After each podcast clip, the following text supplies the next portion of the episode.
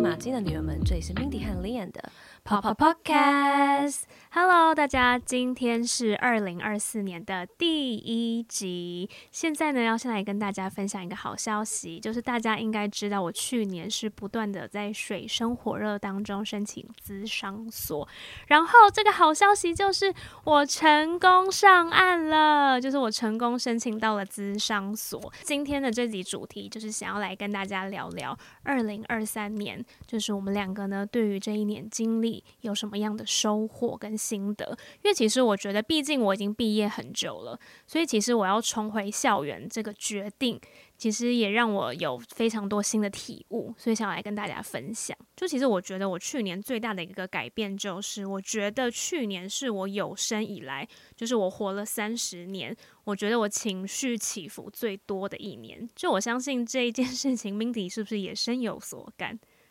我觉得很好啊。因为我以前真的是很少哭的人，我会哭，可我之前有分享，我哭通常都不是哭我自己的事情，我都是因为我看一些剧就觉得哦，女主角好可怜，然后这个小孩好可怜，可我很少会因为我自己的事情哭，可我去年真的哭的频率超高诶，因为其实我去年我就是有一点吓到，虽然一开始我会觉得这样子的情绪很陌生，就觉得天哪，我怎么那么常会有这种想哭的情绪？那当然想哭其实不一定是伤心难过，其实我觉得我去年也有很长的时候是想哭，是因为深受一些事情感动，是一个感动的眼泪。可我觉得一开始我对这种感觉是很陌生的，想说，诶，奇怪。我现在怎么哭了？我觉得我现在就比较能跟我情绪连接，然后我也比较能让这个就想哭的时候就哭出来。因为其实我觉得我去年有一次哭，我真的是我也是吓到诶、就我记得就是 Mindy 去年九月的时候，他不是去巴厘岛一个月嘛，然后那时候我就是非常痛苦，一个人在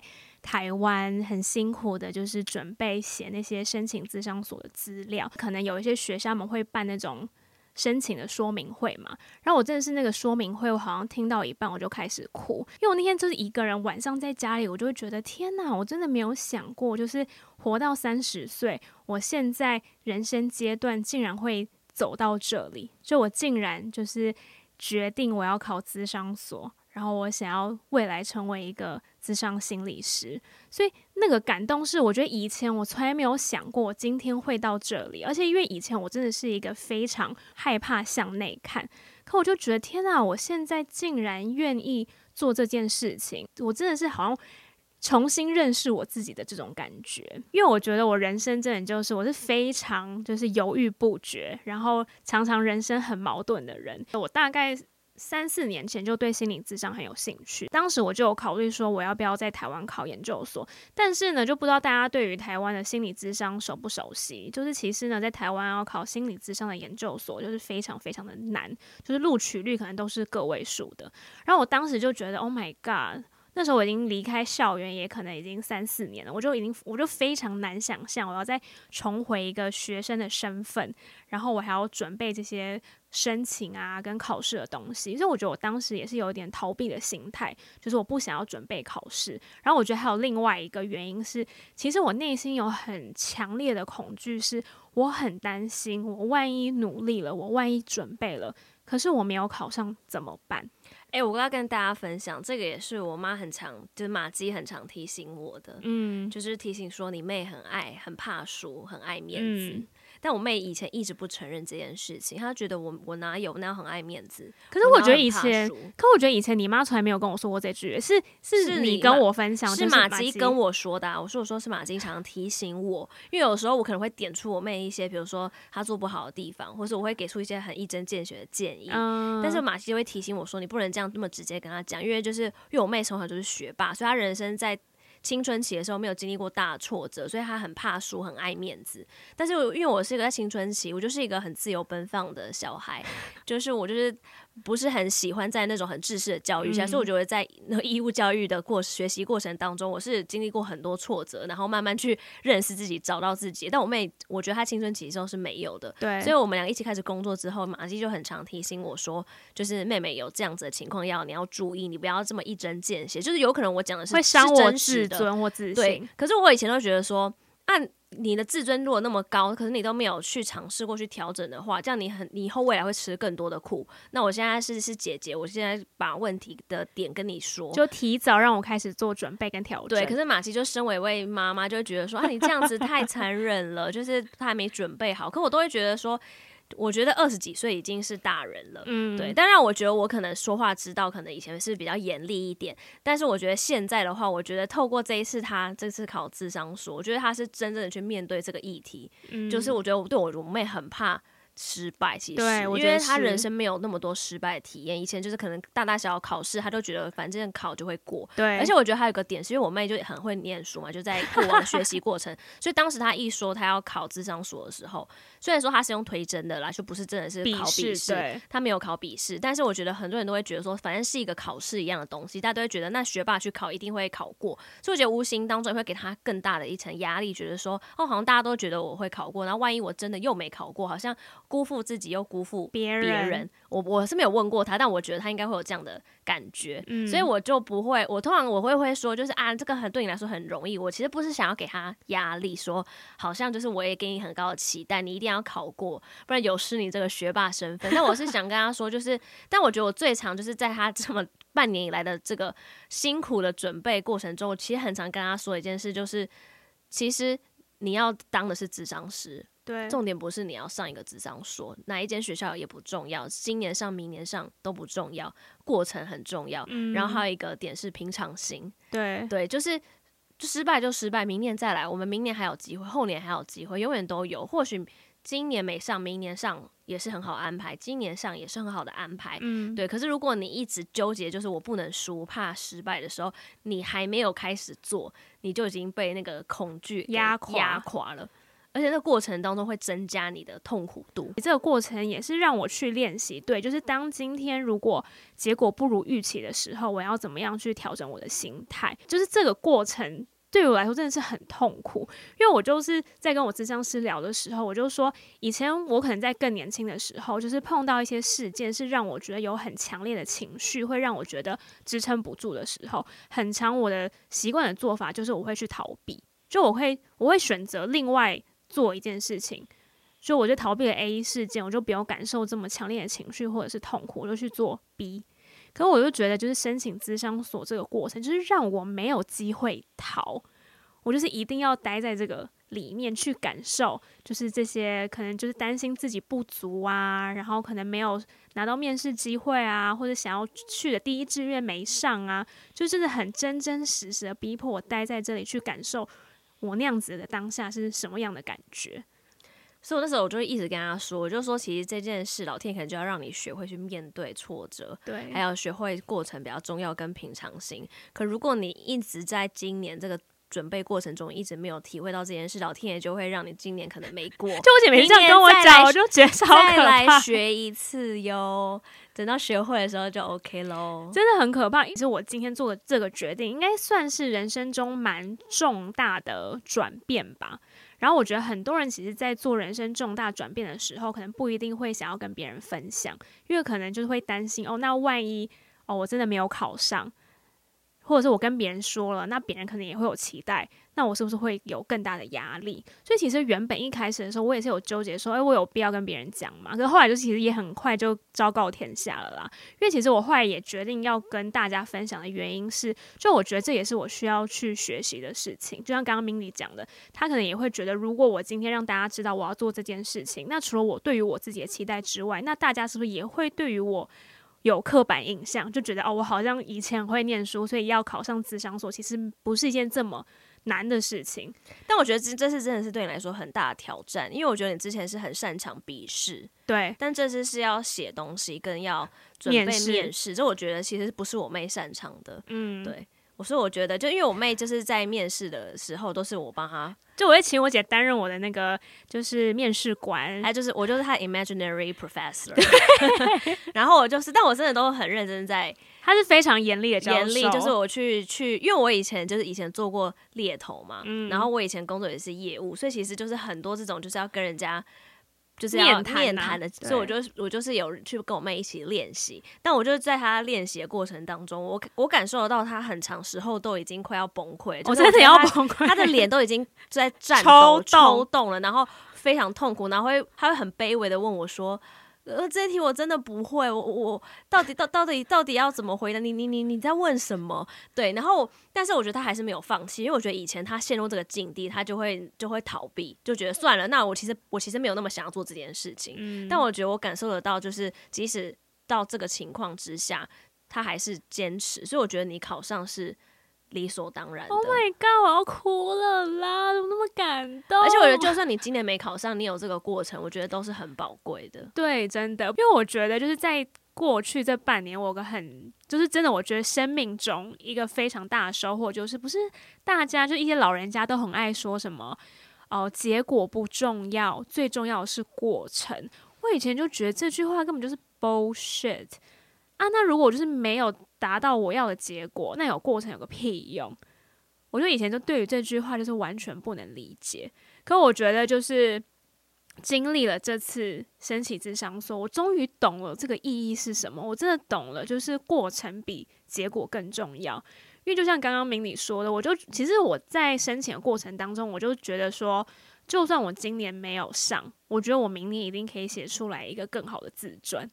因为我就觉得，就是在这个申请的过程当中，我去面对我自己的恐惧，然后其实让我更理解我自己，所以我就会觉得这个过程其实比这个结果更重要。但我现在还是觉得结果是蛮重要的啦。可是我现在就能理解到，其实过程其实才是有机会让我有这些收获。应该说。过程比结果重要，不是只有过程重要，结果不重要。对对对。因为我我就是年底的时候，就是开始开始非常的认真学习跟研究荣格的东西，然后我就会透过荣格的一些观点，我去反思我自己。透过这样的方式，用也把荣格的东西用一个当成一个工具来认识我自己。然后我就觉得，诶，那对一些事情的想法也有一点改变，就是因为我觉得，就像荣格他的说法，就是说我们要往个体化的方向走去，那我们要去认识自己，然后成为一个更完整的人。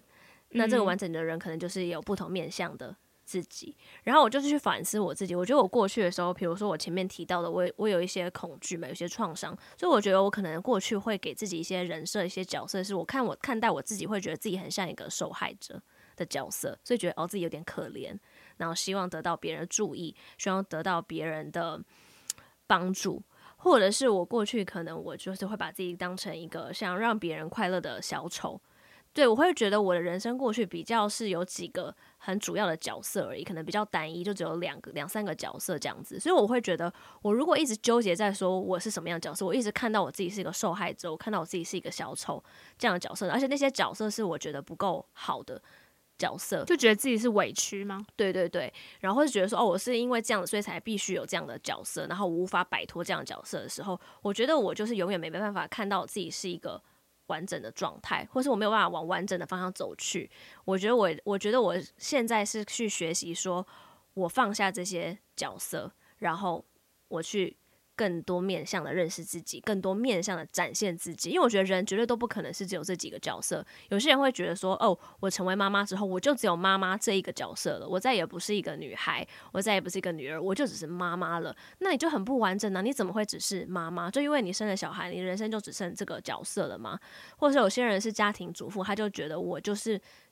就是在家里，我没有这个社会化的角色，然后我也觉得我不需要去外面跟大家社会化。对，所以我觉得在长大过程当中，你可能会很容易会陷入，就是你把你自己设为很单一的一个人设里面，然后出不来，然后你觉得你自己就只有这样。所以我觉得我今天今年就是我学学习的去提醒自己，我我是一个更能往更完整的方向走去的，所以我要去观察我有什么样的更多的角色可以去展现。有可能有些角色我自己知道我可以展现，但我过去我没有，我不敢展现，或是我没有机会去展现的，我会更。努力的去提醒我自己，我要展现出来。对，所以我觉得，当你去做这件事的时候，你也比较不会去陷入像我过往这种受害者的角色里面，或是永远都觉得我要当小丑，在朋友中当小丑的这个角色。那其实就是有点转念呢。对啊，就我也可以展现不一样的面相给我的朋友看。嗯、我就是，而且我同时我看待我自己，也可以看待到自己不同的面相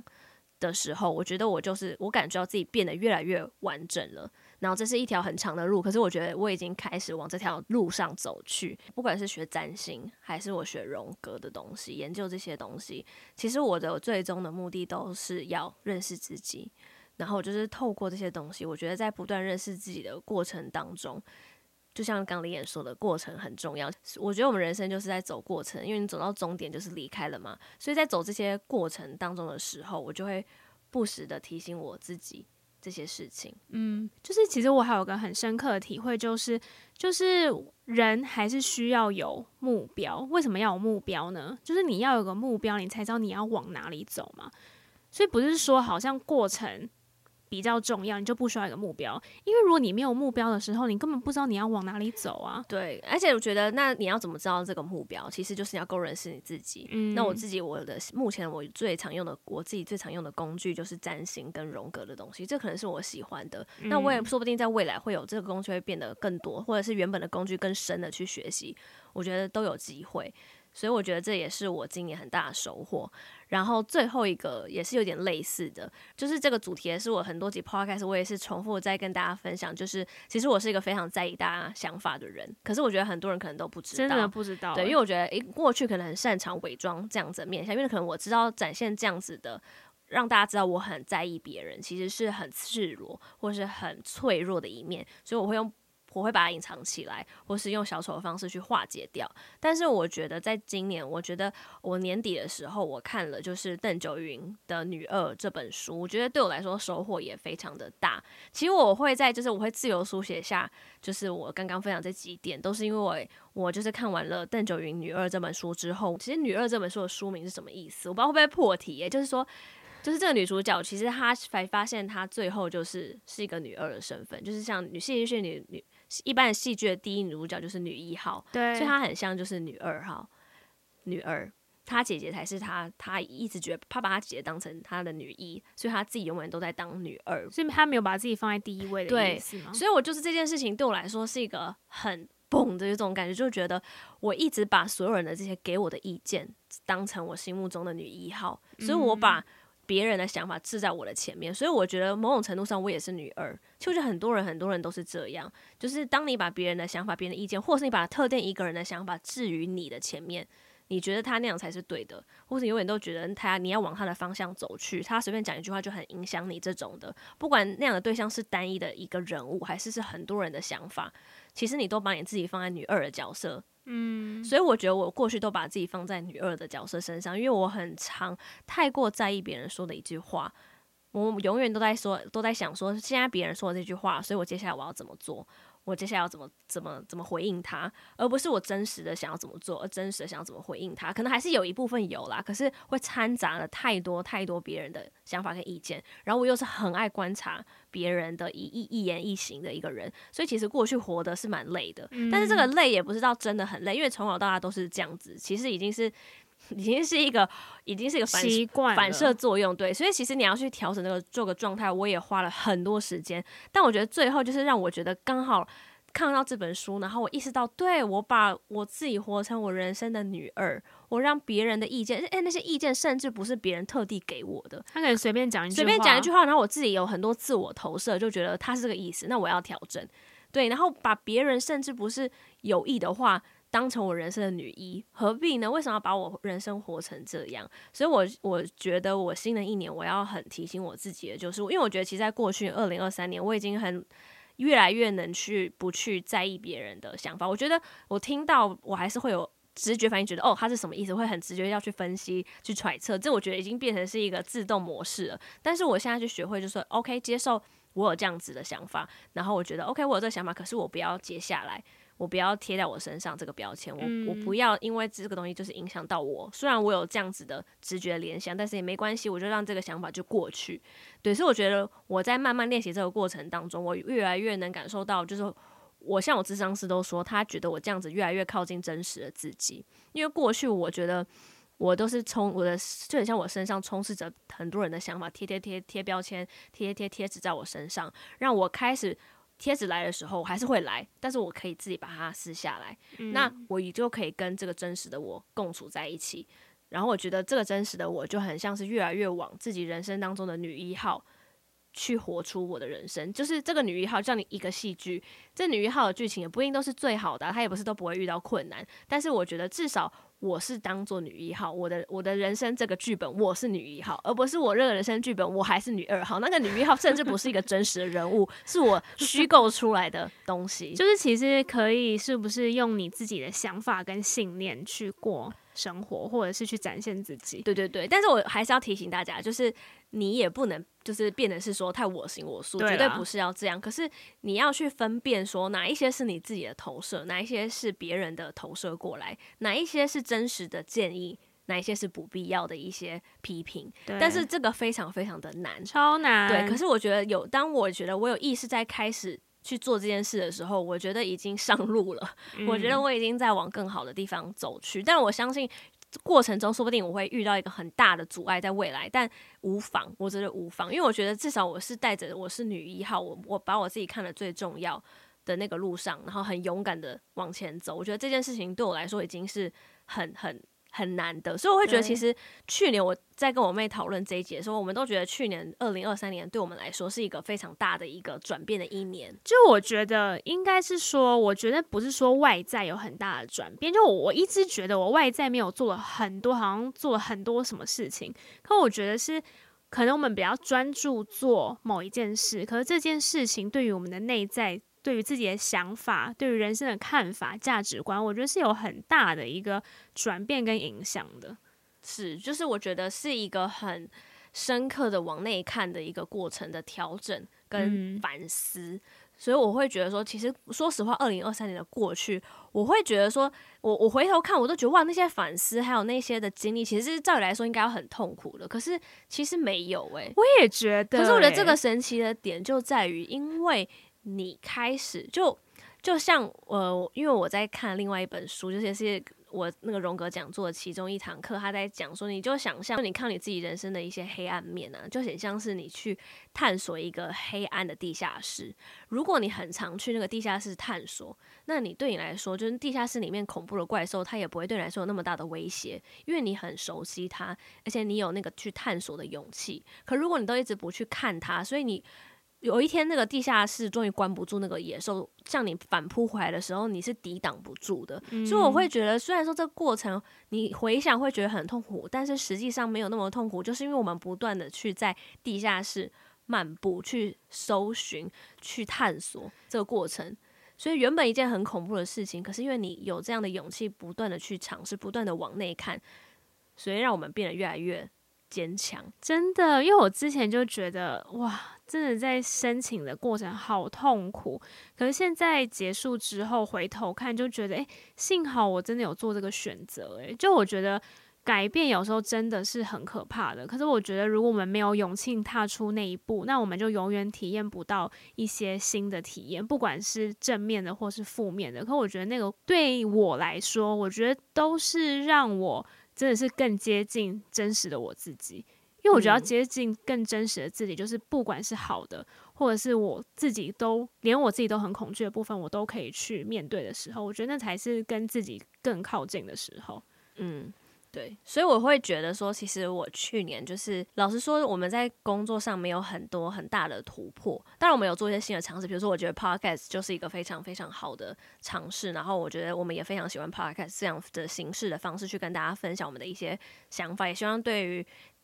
也希望可以带给大家不一样的火花跟想法。可是，就是我觉得去年最多的都是我们在往内反思，只是我们透过用不一样的工具，比如说我们两个也有都有用智商的方式，还要去学习新的东西，然后来反思自己。所以我觉得大家也可以去想想看，说，诶，那 maybe 新的一年，你可以用什么样的工具，或用什么样的方式去反思自己，然后也试着去自己的地下室去探索，去跟自己去探索的自己的，就是在你的。去面对你的阴暗面，面对你的恐惧，去探索它。那今天非常开心跟大家分享我们二零二三年的一些收获。那么玛姬的女儿们呢，是在每周一更新，每周三呢会在我们的 Instagram 直播，账号是 L I V E A N I N S I G H T Live It Inside。好，那如果喜欢我们的节目《玛吉的女人们》，记得要留言给我们五星好评，记得要分享给身边的好朋友、好姐妹、家人们，让更多人知道玛吉的女人们。那我们今天也感谢录播客提供我们这么舒适的场地，在这里跟大家聊聊天。